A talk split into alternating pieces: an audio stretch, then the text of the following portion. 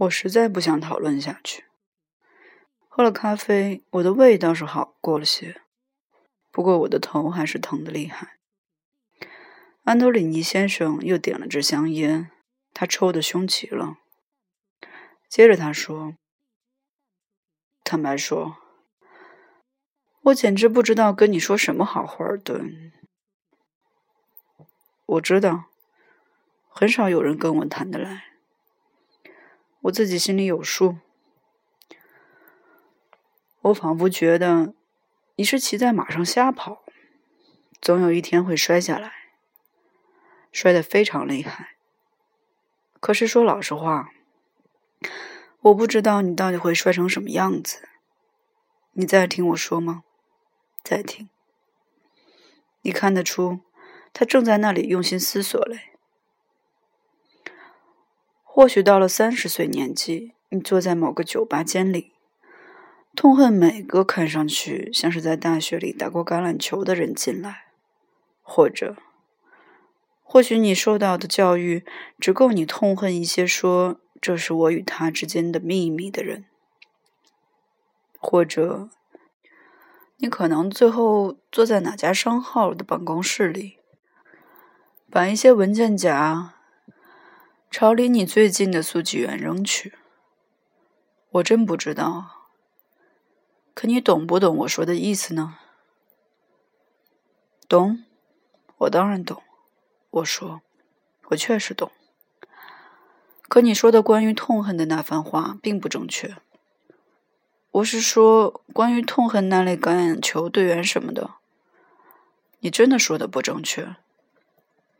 我痛恨的人并不多，有些人我也许能痛恨那么一会儿，像我在潘西认识的那个家伙斯特拉德莱塔，还有另外那个家伙罗伯特阿克莱。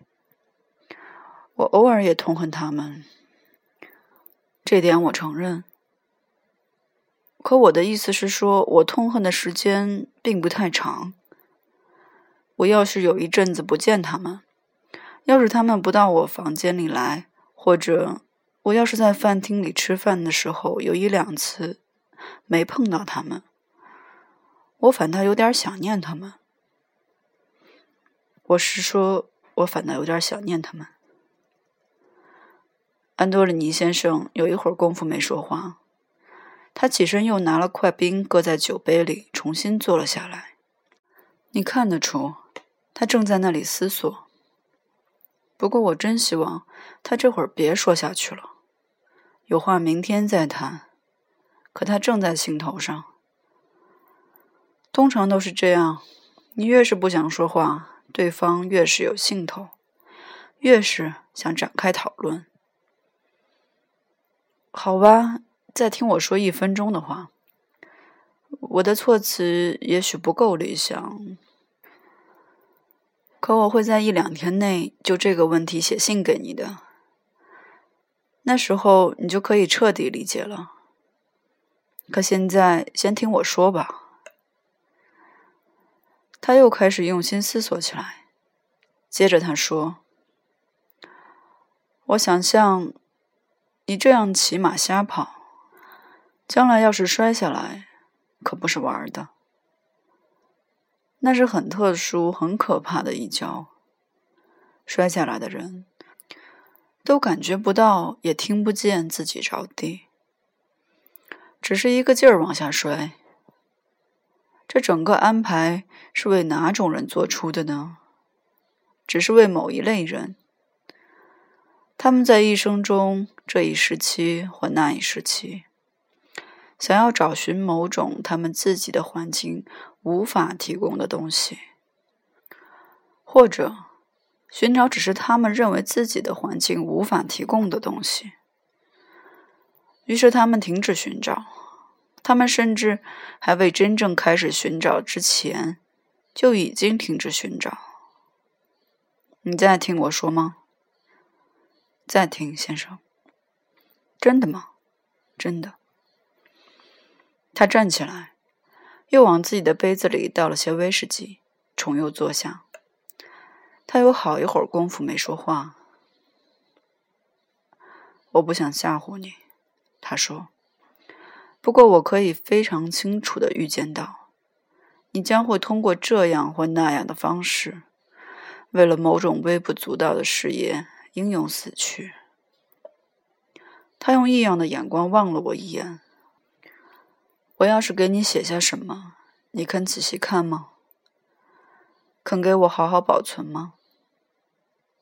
好的，当然了。我说，我也的确做到了。他给我的那张纸，我到现在还保存着呢。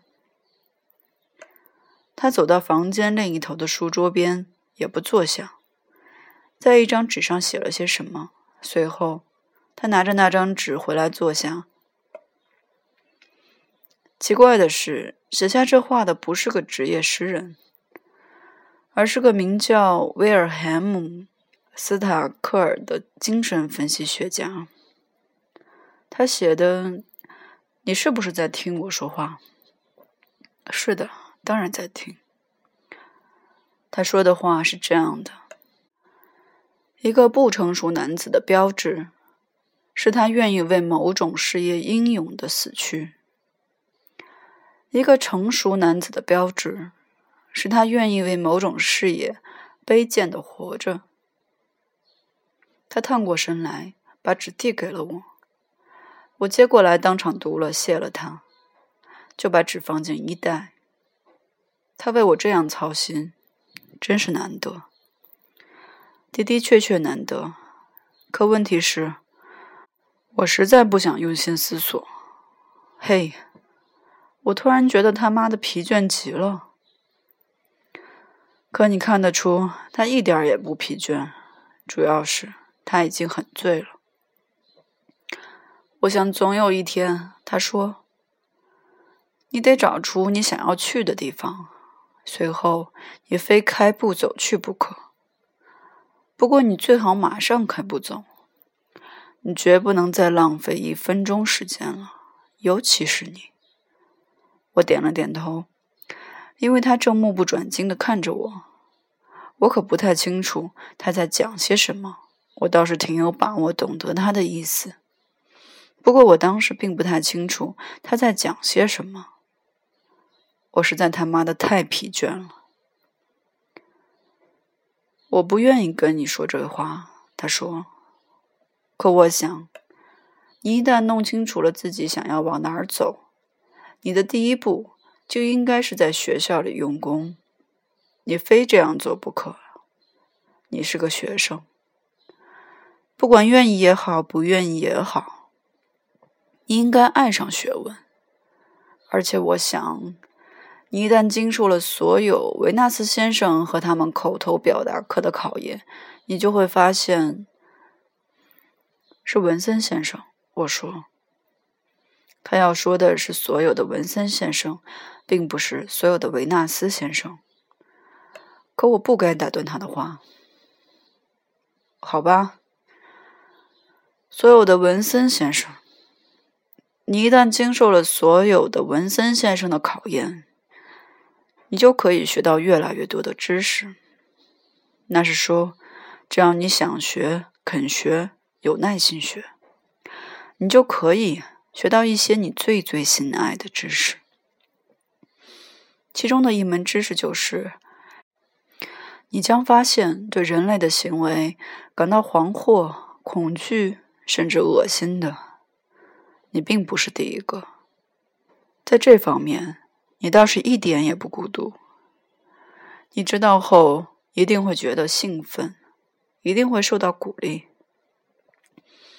历史上有许许多多人都像你现在这样，在道德上和精神上都有过彷徨的时期。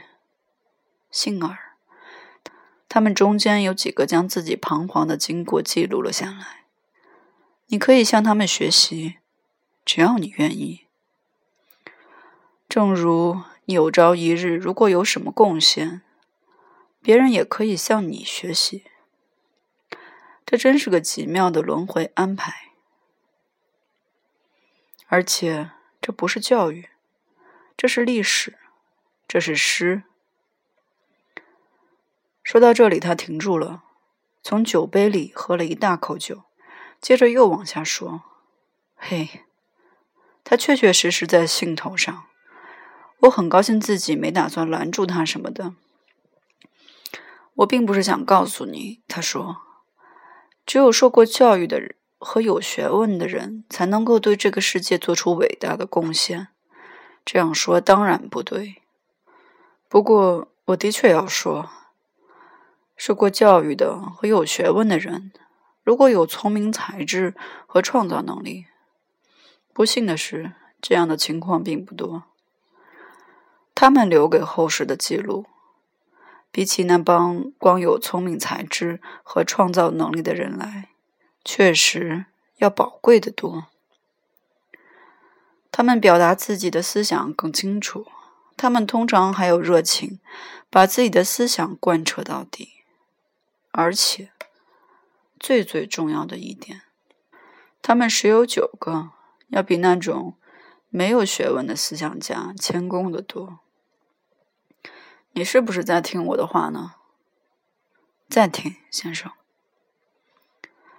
他有好一会儿没再吭声。我不知道你是否有过这经历，不过坐在那里等别人说话，眼看着他一个劲儿哆嗦。实在很不好受，的确很不好受。我尽力不让自己打哈欠，倒不是我心里觉得腻烦，那倒不是。可我突然困得要命。学校教育还能给你带来别的好处。你受这种教育到了一定程度，就会发现自己脑子的尺寸，以及。什么对他合适，什么对他不合适。过了一个时期，你就会心里有数，知道像你这样的尺寸的头脑应该具有什么类型的思想。主要是，这可以让你节省不少时间，免得你去瞎试一些对你不合适、不贴切的思想。你慢慢就会知道你自己的正确尺寸。恰如其分的把你的头脑武装起来。接着，突然间，我打了个哈欠，真是个无理的杂种。可我实在是身不由己。不过，安多里尼先生只是笑了一笑。来吧，他说着就站了起来。咱们去把长榻收拾一下。我跟着他走到壁橱那里。他想从最高一层的架子上拿下些被单、毯子什么的，可他一手拿着酒杯，没法拿那些东西。所以，他先把酒喝干，随后把杯子搁到地板上，随后那些玩意儿搬了下来。我帮着他把东西搬到长榻上，我们两个一起铺床。他干这个并不起劲儿。他把被单什么的都没塞好，可我不在乎，我实在累了，就是站着都能睡觉。你的那些女人都好吧？她们都不错。我的谈吐真是糟透了，可我当时实在没那心情谈话。萨利好吗？他认识老萨利海斯，我曾向他介绍过。他挺好，我今天下午跟他约会了。嘿，那好像是二十年前的事了。我们两个的共同点并不多。漂亮极了的姑娘，还有另外那个姑娘呢？你昨天跟我讲起过的那个，在缅因的。哦，秦加拉格，他挺好的。我明天大概要跟他通电话。这时，我们已把长榻铺好，就当是在自己家里一样。安多里尼先生说：“我真不知道你的两条长腿往哪儿搁。”没关系，我睡惯了短小的床铺。我说：“感谢你极了，先生，你和安多里尼太太今晚上真是救了我的命。”你知道卫生间在哪儿？你要是需要什么，只顾喊好了。我还要到厨房去一会儿。你怕不怕灯光？不，一点也不。太谢谢了。好吧，明天见，漂亮小伙子。明天见，先生，谢谢你。他出去到厨房里，我就走进卫生间里，把衣服脱了。我没法刷牙，因为我身上没带牙刷。我也没睡衣裤，安多里尼先生忘了借我一套，所以我只好回到客厅，把长榻边的小灯关了，光穿着裤衩钻进了被窝。那长榻我睡起来确实太短，可我真的站着都能睡觉，连眼皮都不眨一下。我醒着躺了只几秒钟，想着安多里尼先生刚才告诉我的那些玩意儿。关于找出你自己头脑的尺寸什么的，他的的确确是个聪明的家伙，可我的那两只混账眼睛实在张不开了，所以我就睡着了。接着发生了一件事，我甚至连谈都不愿谈。我一下子醒了，我也不知道是什么时候，可我一下子醒了，我感觉到头上有什么东西。像是一个人的手，嘿，这真把我吓坏了。那是什么呢？原来是安多里尼先生的手。他在干什么呢？他正坐在长榻旁边的地板上，在黑暗中抚摸着或轻轻拍着我的混账脑袋。嘿，我敢打赌，我跳的足足有一千英尺高。你这是他妈的干什么？我说：“没什么，我只是坐在这儿欣赏。你到底在干什么啊？”我又说了一遍。我真他妈的不知道说什么好。我是说，我当时囧的要命。你把声音放低些好不好？我只是坐在这儿。我得走了。嗯，我说，嘿。我心里可紧张极了，我开始在黑暗中穿我的那条混账裤子。我真他妈的紧张到了极点，连裤子都穿不上了。我在学校之类的地方遇到过的性变态者比谁都要多，他们总是在看见我的时候毛病发作。你得上哪儿去？安多里尼先生说，他想装出他妈的很随便、很冷静的样子。可他并不太他妈的冷静，相信我的话好了。我的手提箱什么的全都在车站上，我想我最好去一趟，把它们取出来。我的东西全在里面呢。没什么，就是有一只手提箱放着我所有的钱什么的。我马上回来，我会叫辆出租汽车，马上回来。我说：“嘿。”我在黑暗中跌跌撞撞的，简直站不稳脚。问题是，那钱不是我的，它是我母亲的。而我，别胡扯了，霍尔顿，回到床上去吧，我也要去睡了。钱不会少的，你可以到早晨。不，我不是说着玩的，我非去不可，我真的非去不可。我他妈的都已经穿好衣服，只是找不着领带。我再也记不起把领带放在什么地方了。我就不打领带，穿好上装。老安多里尼先生这会儿正坐在离我不远的一把大椅子上，拿眼望着我。房间里漆黑一团，我看不太清楚他的动作，可我照样知道他正拿眼望着我，而且他还在那儿喝酒呢。我都看得见。他手里拿着那只盛有冰威士忌的酒杯。你是个十分十分奇怪的孩子，这我知道。我说，我甚至没仔细寻找我的领带，所以我不打领带就走了。再见吧，先生。我说，非常感谢您，一点不假。我往前门走去的时候，他一直跟在我后边。当我按电梯铃的时候。他就站在那个混账的门道里，他什么也没说，只是重复了一遍刚才的话。说我是个十分十分奇怪的孩子。奇怪个屁！随后，他就站在门道里等着，只等到混账电梯上来。我这混账一辈子里等电梯，再也没等过这么久的。我能对天发誓。我在那儿等电梯，他也一直站着不动窝。我真不知道他妈的跟他说些什么好，所以我就说：“我要开始读几本好书了，真的。”我是说，你总得讲些什么才好。那情况真是尴尬极了。你拿了手提箱，马上就回这儿来。我不把门拴上。非常谢谢，我说，再见。电梯终于上来了，我就进了电梯下楼。